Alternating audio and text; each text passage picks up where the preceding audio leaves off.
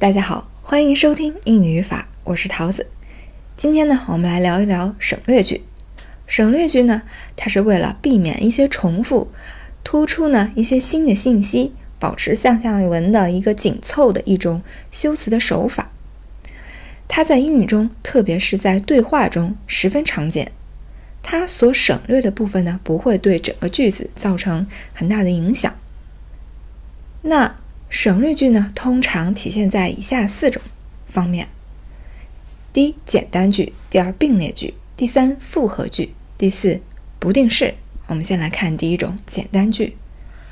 简单句中对于省略的使用的话，主要体现在两种句型。第一个是祈使句，例如，Do be more careful in future，以后一定得小心。这儿呢，省略的是主语部分。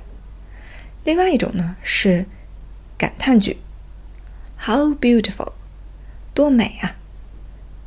这个时候呢省略了主语和谓语。第二一种是并列句，如果并列句的前后所表示的内容是相同的，我们可以把后面的部分进行省略。比如说，你的建议使我很高兴，但是呢使 Tom 感到很生气。Your advice made me happy, but Tom angry.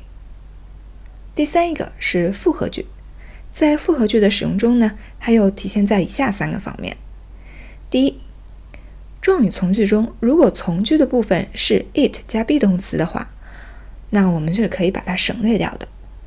比如，我想说，如果这是真实的，那它将会给我们带来很大的麻烦。正常的句子是。if it is true that cause us a lot of trouble。那如果变成省略句呢？就是 if true that cause us a lot of trouble。第二一点呢，是在 if 引导的虚拟条件从句中，如果从句部分含有 should、had、were 这样的词的话，就可以把 if 省略掉，把 should。 had were 提前到句首，句子倒装。这一点呢，我们在倒装句的那一章里头有讲过。那我在此呢举一个例句：If I were Tom, I would refuse. 这是正常语序，意思是如果我是汤姆的话，我就会拒绝。那如果省略掉 if 呢，就是 Were I Tom, I would refuse. 好。第三一点呢，是复合句子中，如果主句与从句部分句尾是相同的，那可以把句尾的部分呢进行省略。比方说，Mary is going to sweep the floor because Alice won't。玛丽呢准备去扫地，因为爱丽丝不愿意去。这个呢说的是复合句中省略句的用法。那我们再来看最后一个不定式。不定式如果它所连接前后的内容有重复的地方话，可以去省略，只用留下不定式的符号 to。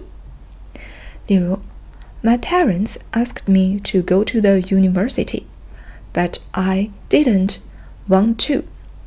父母呢想让我上大学，但是啊我不愿意去。好，以上呢是省略句在四种情况下的不同的使用方法。那在此呢，我想强调一点：第一，如果为了避免重复的话，有时我们可以用 so 和 not 来代替肯定和否定的名词性从句。它通常呢与 think、believe、suppose 这样的词连用。举个例子：Do you suppose he is going to attend the meeting？那如果完整的回答就是。I suppose he is not going to attend the meeting。那省略回答呢，就是 I suppose not。